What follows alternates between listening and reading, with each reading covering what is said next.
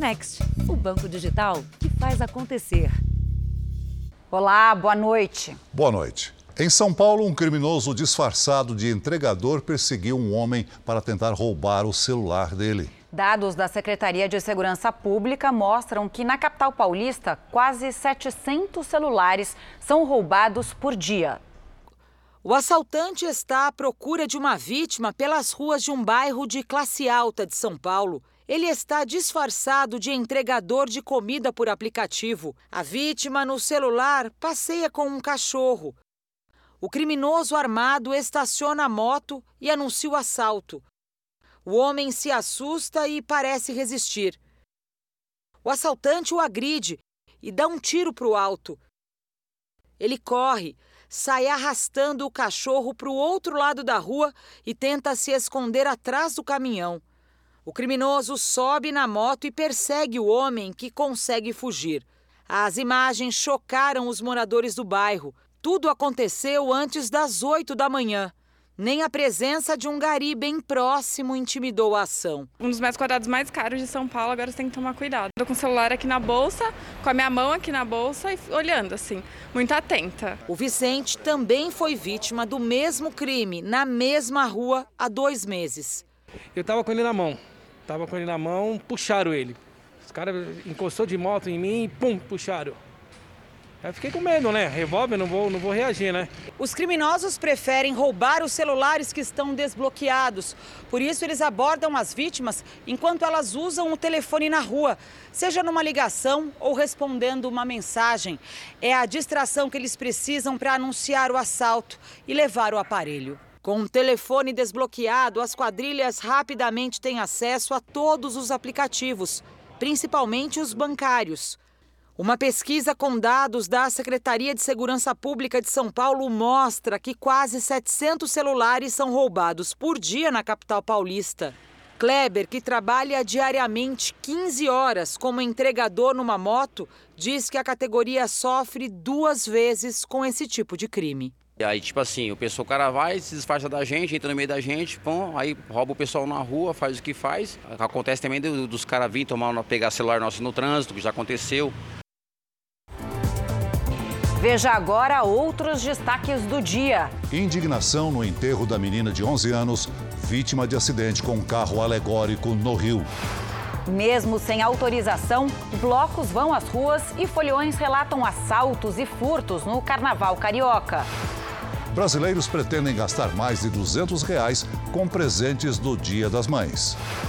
Israel fecha a fronteira com a faixa de Gaza após semana de ataques. Garoto de 10 anos impressiona ao tocar Beethoven e outros clássicos no piano. E o sábado especial para os brasileiros no futebol europeu.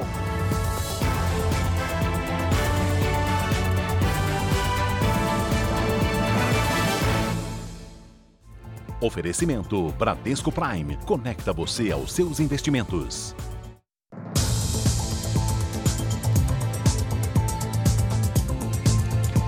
Foi enterrado neste sábado o corpo da menina de 11 anos que morreu depois de ser esmagada por um carro alegórico. A polícia do Rio de Janeiro analisa as imagens de câmeras de segurança que mostram outras crianças no local do acidente.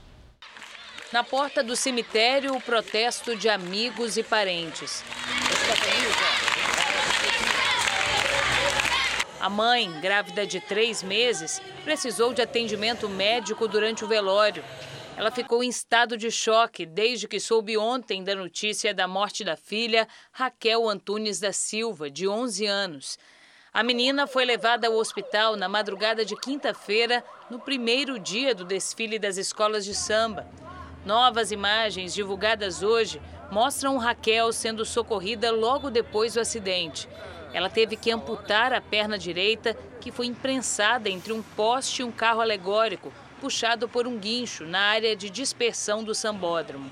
A família e os amigos dizem que não receberam apoio das autoridades e lamentam a posição do prefeito Eduardo Paes, que se limitou a publicar uma nota de solidariedade sem interromper os dias de folia. Não quero saber de nota. Eu queria saber se fosse o filho dele. Na hora ele teria parado com o carnaval. Se fosse o filho, se fosse o sangue dele, se fosse uma filha dele ou um filho dele amputando uma perna. Ele botaria o Rio de Janeiro em luto. A família de Raquel deve ser ouvida nos próximos dias. O motorista do guincho, que levava o carro alegórico, disse que não viu ninguém em cima do veículo e que por isso deu a partida e prosseguiu com o reboque da alegoria. Mas as imagens das câmeras de segurança do local, analisadas pela polícia, mostram o contrário várias crianças brincando perto do carro.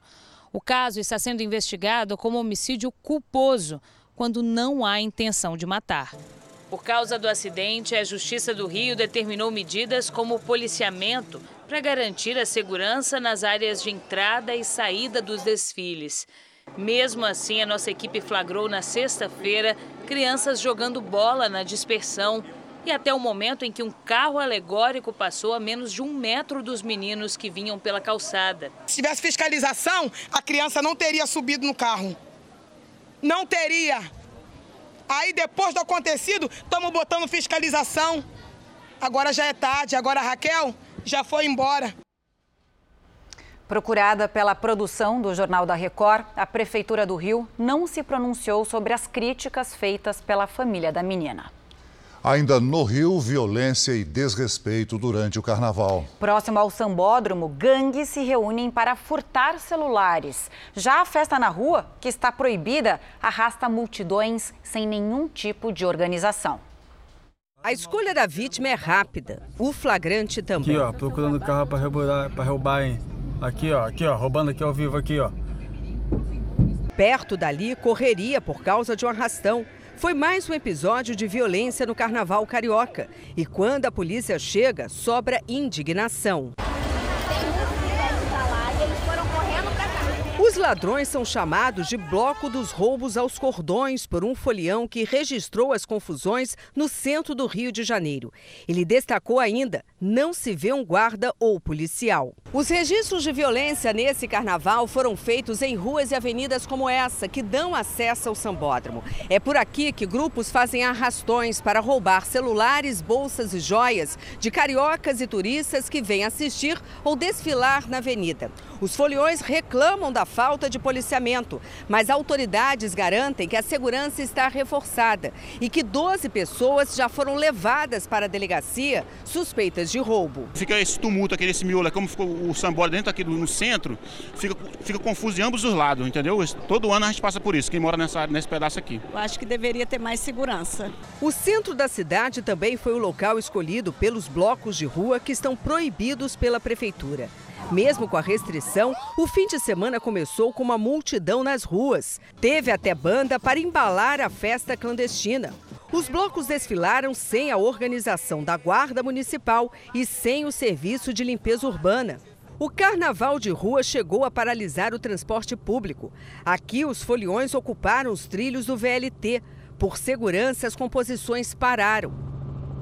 As confusões, a desordem e a sujeira deixadas pelos blocos clandestinos são registradas desde o início desse carnaval, fora de época. O Rio de Janeiro todo está muito abandonado. Tem 64 anos. É muita vergonha para o carioca ver isso. Em nota, a Prefeitura afirma que monitora toda a cidade e, quando necessário, realiza ações para garantir o melhor funcionamento do município neste período. A Companhia de Limpeza Urbana do Rio afirma que atua na limpeza conforme toma conhecimento da saída dos blocos. No Paraná, uma professora filmou quando um motorista de aplicativo tentou retirá-la à força do carro. A mulher foi agredida e prestou queixa à polícia. A passageira pegou o carro no centro da cidade de Piraquara, no interior do Paraná. O destino era uma aldeia indígena, mas quando estava perto do local, o motorista teria se recusado a seguir em frente, porque a estrada não era asfaltada. Ela insistiu. Foi quando ela começou a gravar as ofensas. Eu paguei no aplicativo para ser levada. Oi? Você pede barro. Pede quê? Pede barro. Quando a professora fez a pergunta mais uma vez, o motorista vira para trás e tenta agredi-la. Meu Deus do céu, você tentou me agredir! Você está me agredindo! A passageira, com a voz embargada, pede para o motorista retornar. Nessa hora, o homem para o carro e tira a professora à força do veículo. Que isso? Vai. Que, que é isso? Sai do meu carro, cara. Que que é isso, mano? Carro. Ela grita, mas o motorista é irredutível. Em nota, a empresa de aplicativo diz que lamenta o que aconteceu com a passageira e que o perfil do motorista foi bloqueado. E afirmou que a política de tolerância é zero com relação a qualquer tipo de violência. A professora diz que espera que o motorista seja processado criminalmente.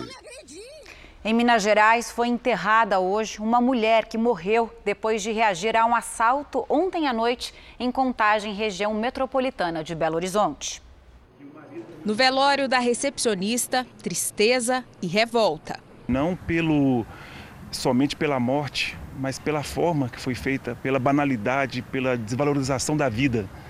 É isso que realmente entristeceu a família. O suspeito do crime é este homem que desce da garupa da moto parada na esquina. A imagem não mostra, mas logo à frente ele aborda um casal que conversava perto do carro.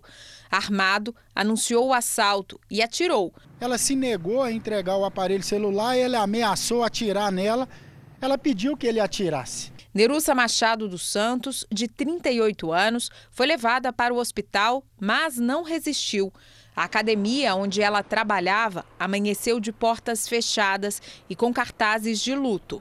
Este outro vídeo mostra o suspeito correndo logo depois de cometer o crime. O assassino jogou fora o celular que custou a vida da recepcionista. Nerussa era casada e tinha três filhos. A polícia vai investigar o caso e reforça que as pessoas não devem reagir em tentativas de assalto. Seu veículo, o seu aparelho celular vale muito menos do que a sua vida. O bem mais precioso que nós temos é a vida. Então vamos cuidar da nossa vida e depois a gente se preocupa aí em reaver o bem, o patrimônio. Mesmo com alta inflação e os preços dos produtos mais caros no país, os brasileiros prometem não economizar na hora de escolher o presente do Dia das Mães. Depois de dois anos de isolamento, as famílias se preparam para o primeiro encontro sem restrições sanitárias. Sem reunir a família para confraternizar, sem poder abraçar os filhos, que só chegavam até a porta do apartamento para deixar as compras no corredor. E aí não tinha abraço, mas eu dizia: olha, não chega muito perto de mim. E amo demais minha família, sabe? Para mim é tudo. Por vários motivos, os dois últimos dias das mães, durante o período de isolamento da pandemia, foram difíceis para Dona Lourdes. Meu filho, ele conectava todo mundo, né? E a gente fazia como se estivesse junto, ficava falando, ficava, mandava beijo. Foi extremamente difícil, né? É, você convive diariamente com seus pais e de repente você não vê mais. Todos vacinados, só em família, o próximo Dia das Mães será marcado pela alegria do reencontro. Vai ser delicioso, regado a abraços e, e muita festa, né? Beijo, vai ser demais. Esse promete mesmo ser um Dia das Mães diferente e bem animado e de celebração também para o comércio. A data, uma das mais importantes para o setor, promete movimentar 28 bilhões de reais nos próximos dias. Quase 80% dos brasileiros pretendem não deixar o dia passar em branco e comprar pelo menos um presente para mães, esposas, avós. E isso significa quase 130 milhões de pessoas se empenhando nos mimos, revirando o bolso. Na mira de quem quer agradar as mães, lojas de roupas, sapatos e acessórios, chocolates e perfumes também entram na lista. Depois de dois anos de isolamento, comprando quase tudo pela internet, online, esse ano a maioria dos brasileiros diz que prefere fazer as compras de maneira presencial, em lojas de shopping ou em lojas de rua, como essa. E esse ano não será o ano da lembrancinha, apesar da inflação nas alturas.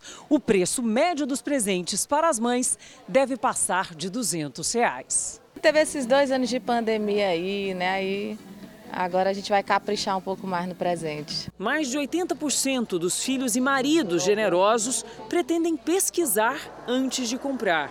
Até porque, depois de dois anos difíceis, tem gente que anda com encomendas mais ousadas, com valores um pouquinho acima da média. Um carro seria excelente. Já pedi, não sei se vou ganhar. Ela jogou pesado. Né? E será que vai levar? Hã? Vai levar? Talvez. As chamadas drogas sonoras ou drogas digitais se espalharam nas redes sociais, principalmente entre os jovens. Os sons, supostamente num volume alto, produziriam efeitos alucinógenos, mas não é nada disso não. Segundo especialistas, podem sim trazer riscos para a audição. Nas redes sociais, o que chama a atenção gera cliques. E foi o que aconteceu quando uma adolescente disse que sons de uma plataforma digital, essas batidas eletrônicas, poderiam produzir o mesmo efeito das drogas.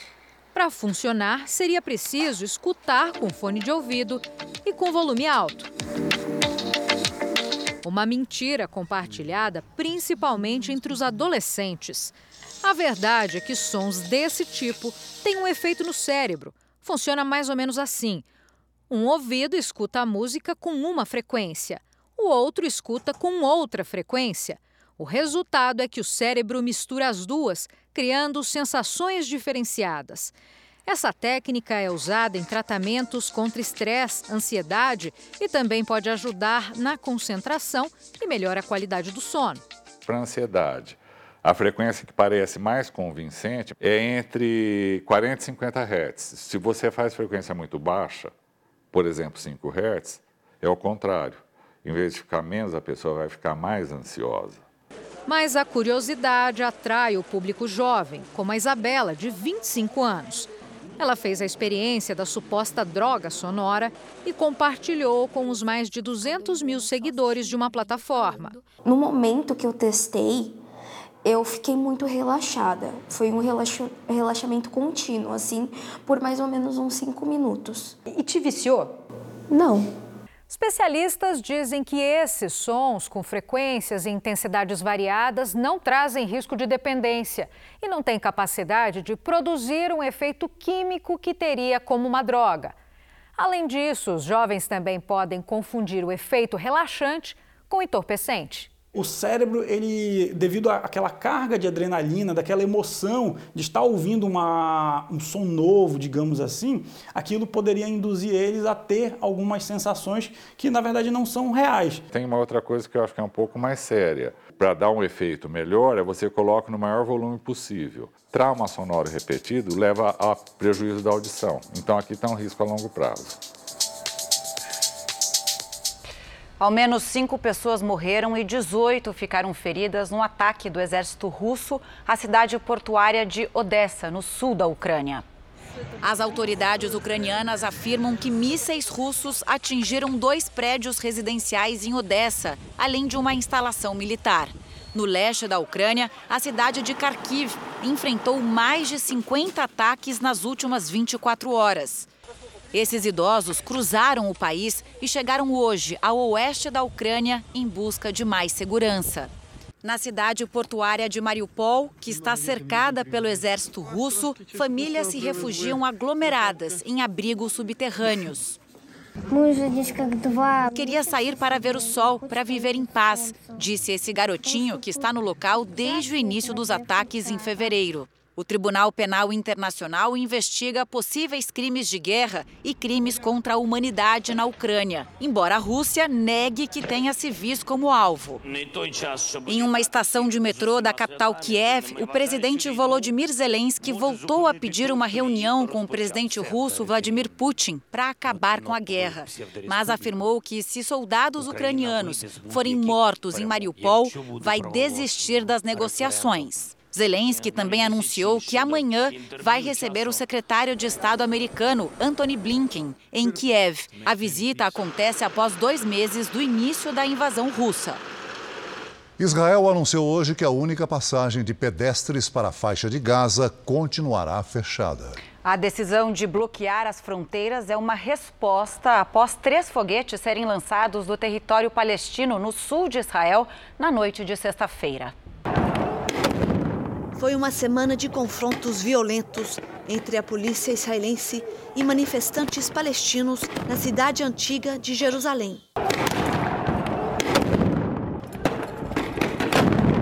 Imagens mostram palestinos jogando pedras e fogos de artifício contra a polícia, que responde com bombas de gás lacrimogênio. Centenas de palestinos foram presos e dezenas de pessoas ficaram feridas nos dois lados do conflito. Os tumultos ocorreram em uma das regiões mais famosas de Jerusalém, o complexo onde fica a mesquita de Al-Aqsa, um local sagrado para os muçulmanos, e o Monte do Templo, também sagrado para os judeus. Em um esforço para minimizar os atos violentos, a polícia israelense anunciou que apenas os muçulmanos podem visitar o local dos conflitos desde ontem até o final do mês. Além disso, Israel também fechou a única passagem para pedestres na fronteira com a faixa de Gaza.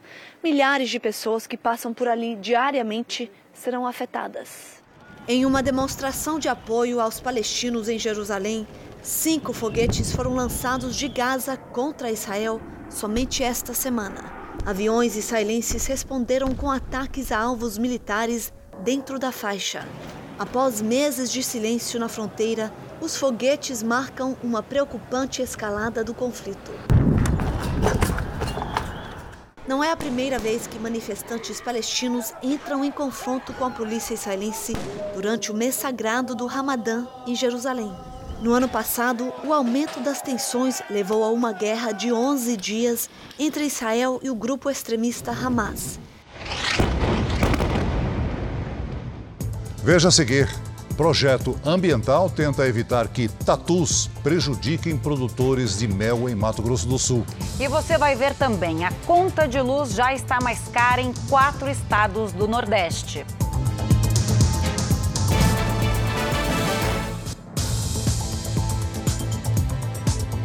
A ministra Rosa Weber, do Supremo Tribunal Federal, é quem vai analisar as ações de partidos de oposição contra o decreto do presidente Jair Bolsonaro, que perdoou o deputado Daniel Silveira. Nós vamos a Brasília com o repórter Tiago Nolasco.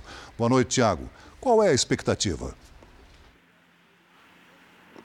Oi, Celso. Boa noite para você, para Camila e para todos. Olha, nesse momento existem várias possibilidades a ministra Rosa Weber pode tomar uma decisão liminar, provisória, encaminhar os processos para o plenário do Supremo, ou seja, para todos os ministros, ou simplesmente usar um tempo maior para tomar uma decisão, já que ela não tem um prazo específico para isso. Foram protocoladas três ações no Supremo Tribunal Federal contra o decreto que concedeu perdão ao deputado federal Daniel Silveira, condenado pelo Supremo a oito anos e nove meses de prisão. Essas ações argumentam que houve desvio de finalidade e que o ato viola os princípios da impessoalidade e da moralidade. O presidente Jair Bolsonaro, que passou o dia no Palácio da Alvorada aqui em Brasília, tem expectativa de que o decreto seja mantido. Pessoas do governo com quem eu conversei avaliam que a medida respeitou a constitucionalidade. Em julgamentos anteriores, o Supremo entendeu que os presidentes da República têm o direito de conceder o perdão. É com vocês em São Paulo. Obrigado, Tiago. Com o fim da emergência de saúde pública da pandemia, mais de duas mil normas deixarão de valer nos próximos 30 dias. A telemedicina, que facilitou a vida de muitos pacientes, é uma delas. Mas o Congresso analisa um projeto para regulamentar o atendimento à distância. Viviane é engenheira civil e se acostumou com a telemedicina no período da pandemia. Eles estão bastante dispostos é um pouco febril. Eram pelo menos três consultas por semana para os filhos, para o marido e para a mãe. É uma ferramenta que otimizou muito a vida das pessoas. Não que ela substituiu o atendimento presencial, mas que ela ajudou muito. O ministro da Saúde, Marcelo Queiroga, assinou a portaria que estabelece o fim da emergência em saúde pública de importância nacional que começou a valer desde fevereiro de 2020 por causa da Covid-19. Na prática, a emergência em saúde durante a pandemia ajudou a facilitar processos, a agilizar a compra de medicamentos e de vacinas. Com essa decisão, medidas que foram adotadas durante esse período deixam de valer. Mais de duas mil normas devem cair em todo o país. A da telemedicina é uma delas.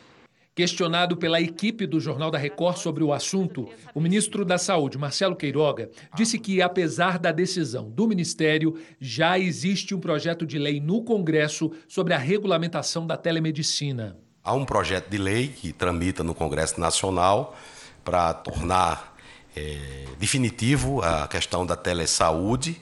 A telesaúde já vem sendo empregada no Brasil desde 2002, embora não existisse uma legislação específica amparada em resoluções do Conselho Federal de Medicina. A Alisson é psiquiatra. No início da pandemia, praticamente 100% dos pacientes optaram pelas consultas online.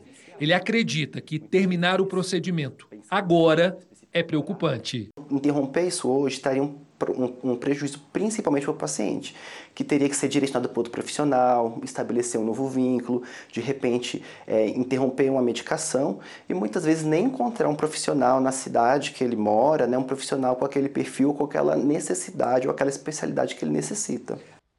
Veja agora os destaques do próximo Domingo Espetacular.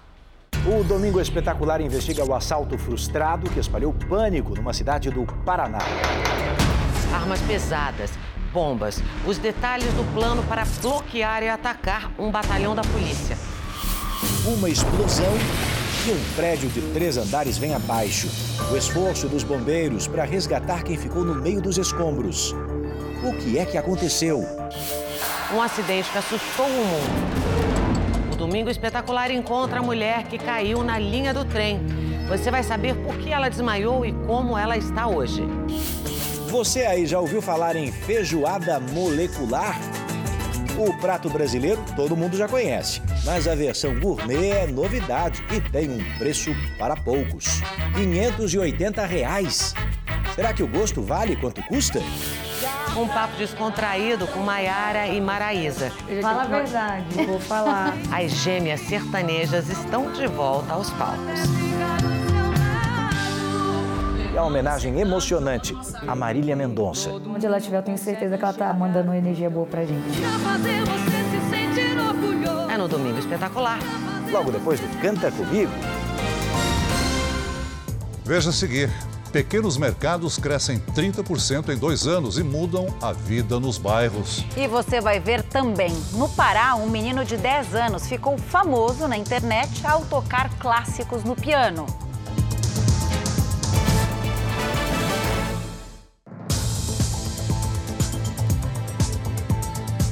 A conta de luz já está mais cara em quatro estados do Nordeste. O reajuste vai reduzir parte da economia que os clientes teriam com o fim da tarifa extra, que era cobrada até a semana passada.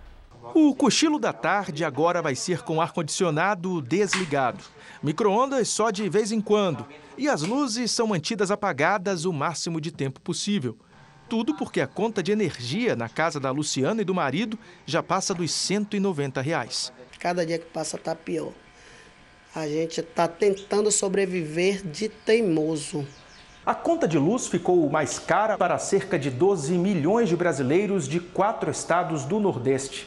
O novo reajuste passa a valer uma semana depois que o governo federal suspendeu a bandeira tarifária de escassez hídrica. O reajuste anual deixou a energia mais cara para os consumidores do Ceará, da Bahia, do Rio Grande do Norte e de Sergipe.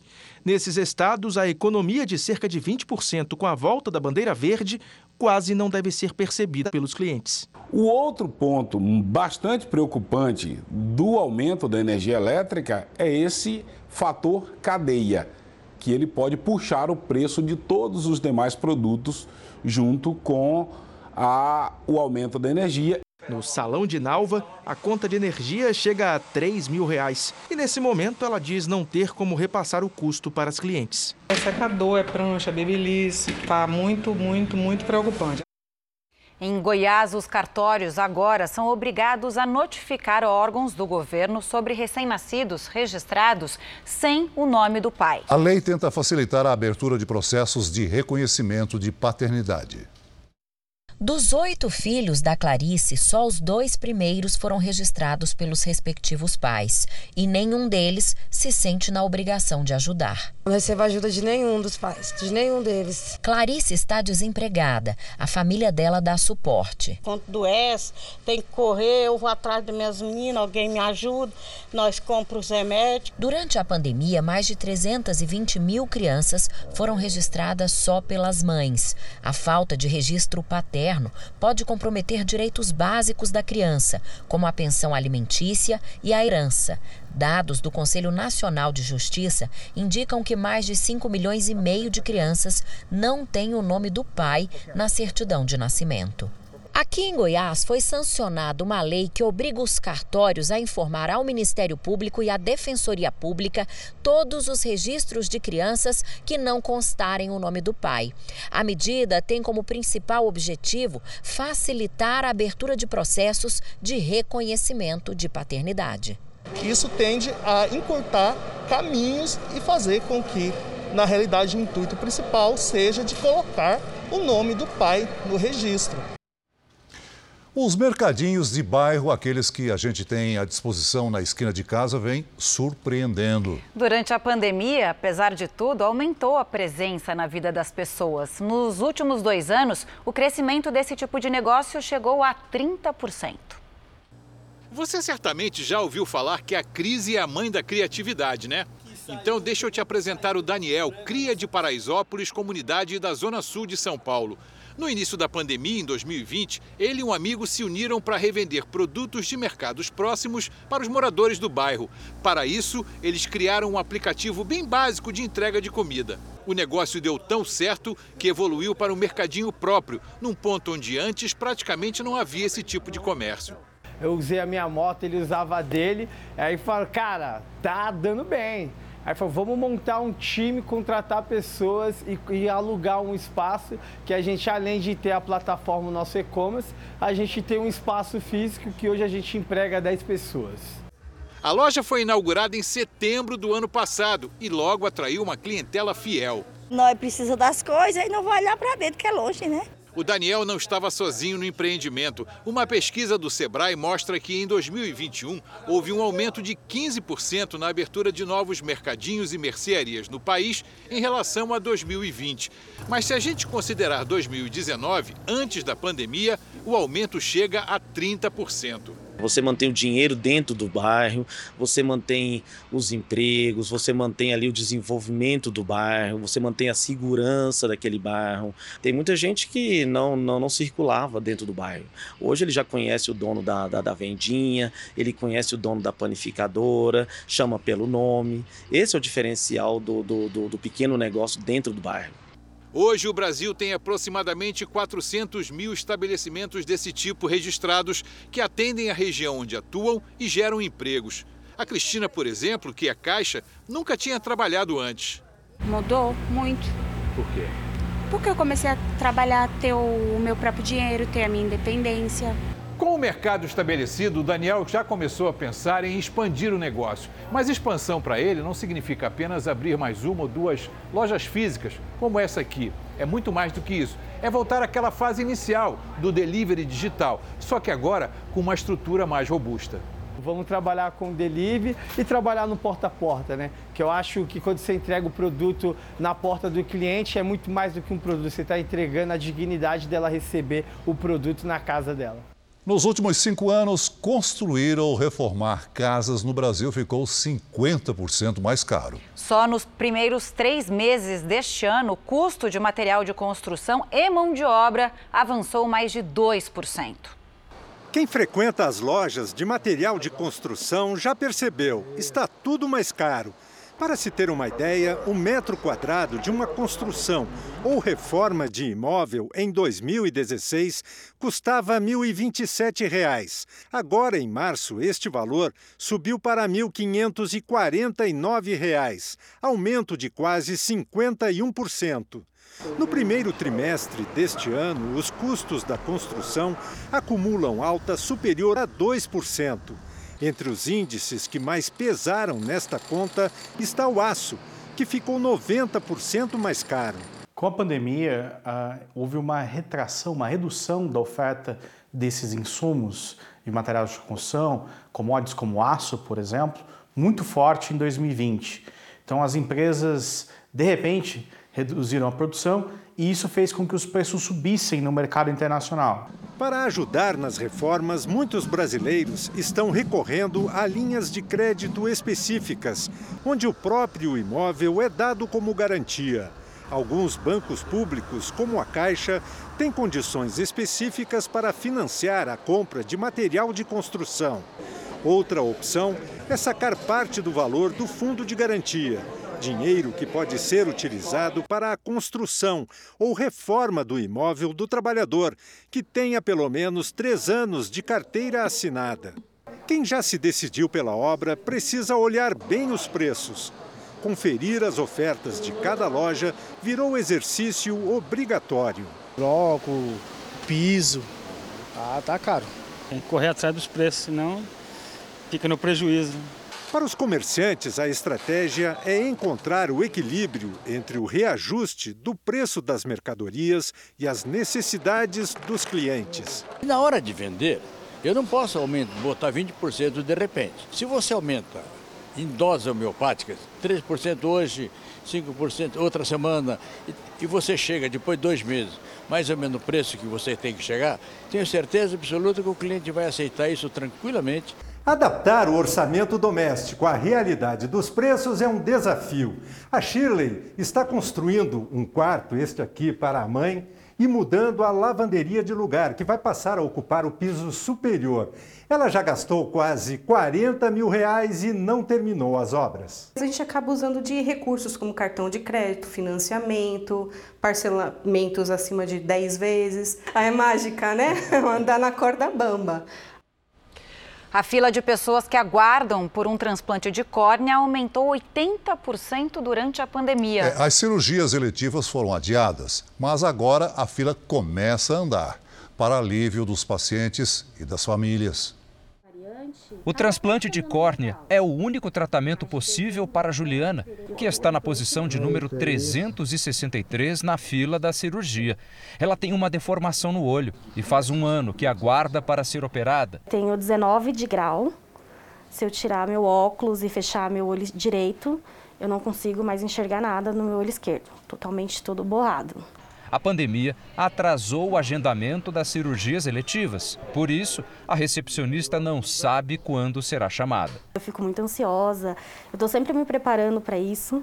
Dados da Associação Brasileira de Transplantes de Órgãos mostram com mais precisão como a pandemia afetou essas cirurgias. Em 2019, foram quase 15 mil transplantes de córnea. Já no ano seguinte, com a pandemia, esse número caiu praticamente pela metade, cerca de 7 mil. E no meio disso tudo, a fila de espera, que só aumentou. Por ser uma infecção por vírus, o nosso receio é, era transmitir esse vírus para quem vai receber o transplante. Então, a seleção, o número de doadores diminuiu bastante, porque nós tínhamos que é, fazer a triagem desses doadores, tinha que uh, realizar exames como o RT-PCR, a dificuldade de fazer. Ainda segundo a associação, a fila aumentou em 80% nesse período. No fim do ano passado, havia quase 19 mil pessoas aguardando por transplante de córnea. Mas assim que a vacinação avançou, o cenário dos transplantes começou a mudar. 2021 fechou com 12.700 transplantes. O Pedro foi um dos chamados. Do jeito que está agora, eu já consigo enxergar mil vezes melhor. Ajudou muito, muito, muito, muito. O número de casos de dengue no país cresceu mais de 95% em relação ao ano passado. Na região sul, o aumento preocupa as autoridades de saúde. Quase um mês depois de ser diagnosticada com dengue, a Giselda ainda se lembra de tudo que passou. É horrível. Bastante dor de cabeça, dor nos olhos, a febre alta, a dormência no corpo, muita alergia, muita coceira. Só neste sábado, o Rio Grande do Sul registrou mais três mortes pela doença, totalizando oito óbitos, e está em alerta máximo contra a dengue. Como a infestação de mosquitos está bem alto, porque tem chovido e feito bastante calor ainda, né? Isso favorece a proliferação do vetor. Porto Alegre é uma das cidades da região sul do país mais afetadas pela doença. Em 2019, foram registrados cerca de 500 casos de dengue. Até então, o pior ano desde que o monitoramento começou a ser feito. Só que agora, em menos de quatro meses, este número triplicou a prefeitura notificou mais de 1.500 infecções no município. Outras cidades do Brasil também registram uma disparada nos números de casos de dengue. Segundo o Ministério da Saúde, Goiânia, com 27.006 casos, Brasília, com 22.513 casos, e Palmas, com 8.189 casos, são as mais afetadas. De janeiro a abril deste ano, em relação ao mesmo período do ano passado, o crescimento no país foi de mais de 95%. No Brasil, mais de 17 mil voluntários participam de um estudo do Instituto Butantan que desenvolve uma vacina contra a dengue. Cerca de 700 voluntários do Rio Grande do Sul devem participar da próxima etapa da pesquisa. A expectativa é de que o imunizante seja aplicado em dose única e eficaz contra os quatro tipos de dengue. No Cerrado do Mato Grosso do Sul, um projeto de preservação ambiental resolveu um problema que causava prejuízo aos produtores de mel da região. Tatus estavam destruindo as colmeias para se alimentar. Repare só na estratégia usada por este tatu gigante, faminto pelas larvas das abelhas. As imagens foram gravadas por uma câmera escondida na mata.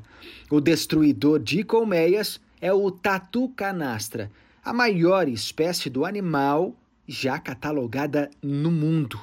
Era a grande dor de cabeça do seu Adriano, produtor de mel há mais de 30 anos nesta reserva ambiental em Campo Grande. Chegamos a perder apiários inteiros, mas a gente não sabia o que era. Aos poucos a gente foi descobrindo que poderia ser o tatu ou algum outro animal. Pesquisadores do Instituto de Conservação de Animais Silvestres, que trabalham na preservação do tatu canastra, perceberam que o seu Adriano não era o único em dificuldade. O que a gente fez durante essas entrevistas é juntar todas essas técnicas. Colocamos câmeras, filmamos o que, que dá certo, não dá certo, e aí publicamos um guia de convivência. Para evitar prejuízo, é preciso manter o tatu distante. Aí existem algumas alternativas. Aqui, por exemplo, olha só, a área inteira ela foi cercada. Mas com um detalhe importante, embaixo também existe uma estrutura de concreto para evitar que o tatu passe para o lado de cá por baixo da terra. Em fase adulta, o tatu canastra pode pesar até 50 quilos e atingir um metro. Ameaçado de extinção, em algumas regiões do Brasil, ele já nem existe mais. Quem faz a adequação do apiário recebe um certificado de qualidade baseado em normas internacionais. A gente também quer conservar o habitat do tatu canastra, eles querem con, uh, conservar o cerrado, então são parceiros fantásticos, né? É uma sensação indescritível porque eu tenho certeza que meus netos, bisnetos vão saber desse trabalho que a gente fez e provavelmente vão conseguir visualizar esse animal na natureza que está cada dia mais difícil e eu estou fazendo a minha parte. Mais de 100 imigrantes foram resgatados em alto mar, próximos à costa da Líbia. A operação de resgate aconteceu hoje de manhã e ninguém ficou ferido. Quatro crianças e uma mulher grávida estavam a bordo do bote. Os imigrantes tentavam atravessar o mar Mediterrâneo em direção à Europa. A inflação no Japão subiu pelo quarto mês seguido e deve atingir 2% em abril. A alta foi impulsionada principalmente pelos preços da energia e dos produtos alimentares que tiveram impactos da guerra na Ucrânia. Pela primeira vez em décadas, os japoneses se deparam com um problema comum no restante do mundo: a inflação. À medida que avança a guerra no leste europeu, aumentam os preços, principalmente dos alimentos básicos. Ucrânia e Rússia são grandes produtores de trigo e de fertilizantes. Estamos vivendo uma crise, desabafa esta vendedora de comida em Tóquio. Neste posto, por exemplo, o litro da gasolina normal é vendido pelo equivalente a cerca de R$ 6,00 há pelo menos uma semana. Para impedir a alta nas bombas, o governo japonês decidiu arcar com parte dos custos do combustível. Mesmo que o preço seja reajustado na distribuidora, o dono do posto pode pedir a diferença para o governo. Com isso, acaba o repasse para o consumidor. O pacote emergencial que cobre essas despesas é avaliado em mais de 90 bilhões de reais e deve ser apresentado na semana que vem pelo primeiro-ministro Fumio Kishida para aprovação no parlamento. Para diminuir o impacto no bolso dos cidadãos, o governo japonês vai distribuir uma ajuda de 50 mil ienes, ou seja, 1.800 reais para cada criança das famílias de baixa renda. Além disso, já existe a garantia de um auxílio de R$ 5.600 em vigor desde o ano passado. Um laudo divulgado hoje apontou que o cinto de segurança do colombiano Fred Rincon estava mal colocado no momento do acidente. O documento do Instituto de Medicina Legal da Colômbia revela que o ex-jogador usou o cinto de segurança de maneira errada e que isso agravou os ferimentos causados no momento do acidente. Os especialistas também confirmaram que era Rincon que estava dirigindo o veículo. Futebol. O Paris Saint-Germain de Neymar garantiu o título do campeonato francês com quatro rodadas de antecedência. Foi dele o passe para Messi que chutou forte e abriu o placar contra o Lens, em Paris. Um belo gol do argentino. Mas no final, o Lens empatou. Jean aproveitou o cruzamento e deixou tudo igual. Com o empate, o PSG chegou ao décimo título no campeonato francês. E no campeonato inglês, pela primeira vez, um jogador brasileiro fez quatro gols na mesma partida. Foi na goleada do líder Manchester City. O primeiro de Gabriel Jesus contra o Watford saiu logo aos três minutos. Após cruzamento do belga De Bruyne, o atacante brasileiro ampliou de cabeça o Watford descontou com Camará. Gabriel Jesus recuperou a bola e tocou para o espanhol Rodri, que ajeitou e fez um golaço.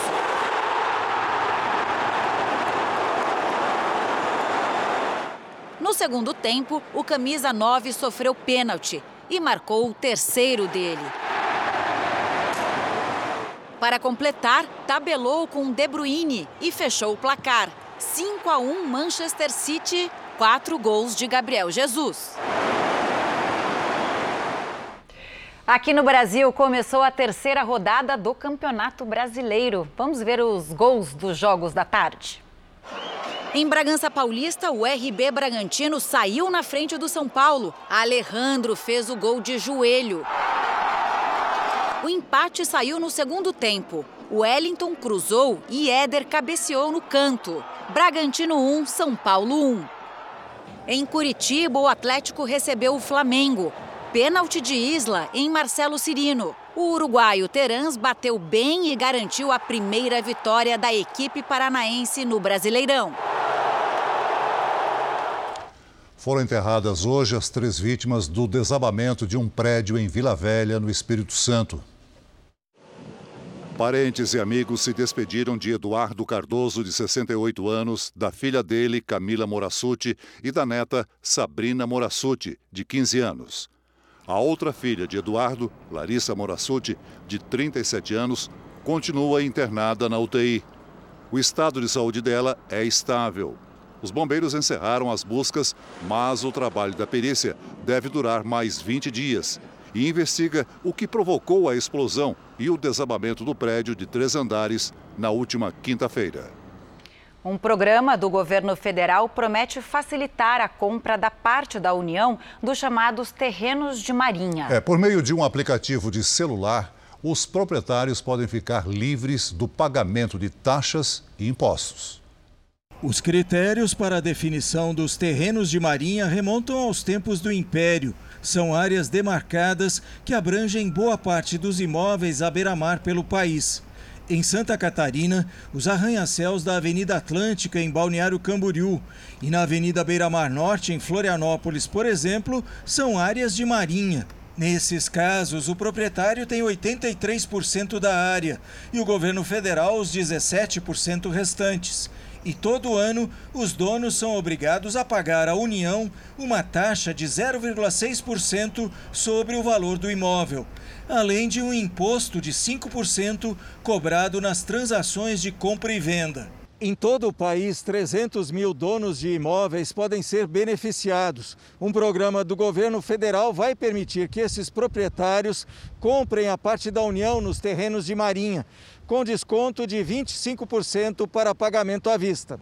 E tudo de forma simplificada por meio de um aplicativo de celular. A vantagem principal é ter o domínio pleno da área. Você não vai ter mais que lidar com união, a cada vez que houver uma transferência, seja sucessão ou venda, aí sim não tem mais que pagar o laudêmio, não existe mais taxa anual, você passa a ter o domínio pleno. O programa começou pelo Rio de Janeiro no ano passado e será ampliado ao longo deste ano. Quem não concorda não é obrigado a aderir ao plano e pode discutir os valores na justiça. O que tem que se avaliar, na verdade, é o benefício real que cada proprietário terá. Qual é a sua intenção, se é de venda. Então, vai ser assim uma conta aritmética a fazer. Então, tem que ver se isso é vantajoso ou não. Agora, a previsão do tempo: a chuva diminuiu no litoral da Bahia, mas ganhou força entre o Ceará e o Piauí.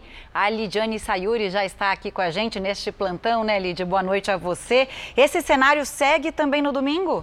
Segue sim, Camila. Boa noite para você, para o Celso, para quem nos acompanha. Olha só, as imagens de satélite mostram muitas nuvens entre o norte e o nordeste. Isso é comum para essa época do ano, Lid? Olha, Camila, comum não é, viu? Mas acontece porque estamos sob a influência do Laninha. O Laninha aquece as águas do oceano e é justamente esse calorzinho que alimenta as nuvens de chuva. Sem Laninha, o encontro de ventos entre os hemisférios formaria nuvens que rapidamente seriam dispersadas. Mas agora, com o calor servindo de combustível, elas não se afastam com tanta rapidez. Por falar em vento, moradores de São Paulo foram surpreendidos por rajadas. Em Santos, no litoral paulista, o Felipe Vieira flagrou o tombamento de motos estacionadas e, inclusive, uma pessoa que chegou a abraçar um coqueiro para não se desequilibrar com as rajadas de 90 km por hora. Neste domingo, tem previsão de chuva nos estados do norte, com risco de temporais no Pará, Amapá, no Amazonas e também em Roraima. Ventos quentes e úmidos da região norte formam nuvens de chuva também na região sul. Nas áreas claras do mapa, aí sim o tempo fica firme e seco. Em Florianópolis, domingo de sol com máxima de 24 graus. No Rio de Janeiro, pode chover fraco e faz 29. Em Campo Grande, 31 com pancadas de chuva. Em João Pessoa e em Manaus, até 32. Na capital paulista, tem uma pequena chance de chuva isolada à tarde, máxima de 29. Na segunda, faz 30 e aí a chance de chuva aumenta. Tempo delivery. O Augusto está de olho na previsão para a cidade de Iguaba Grande, Rio de Janeiro. Vamos para lá, Celso. Olha só, o Augusto todo carinhoso aqui com a gente, a gente agradece, viu? Olha, Augusto, aproveite o domingo de sol com 28 graus, uma pequena chance de chuva só à tarde. A partir de segunda, a chance de temporais fica maior. E tem pedido de aniversariante. A Ildete é de Macapá. Opa! Feliz aniversário, né, Ildete? Seguinte, olha, nos próximos dias, atenção, porque a chuva frequente pode virar temporal à tarde. Domingo abafado com 31 graus. Na segunda, que inclusive é o seu dia, e na terça, máxima de 32. Participe também você do Tempo Delivery pelas redes sociais. Mande uma mensagem com a hashtag você no JR. Bom domingo, gente. Boa noite, Lídia. Para você também, Lídia.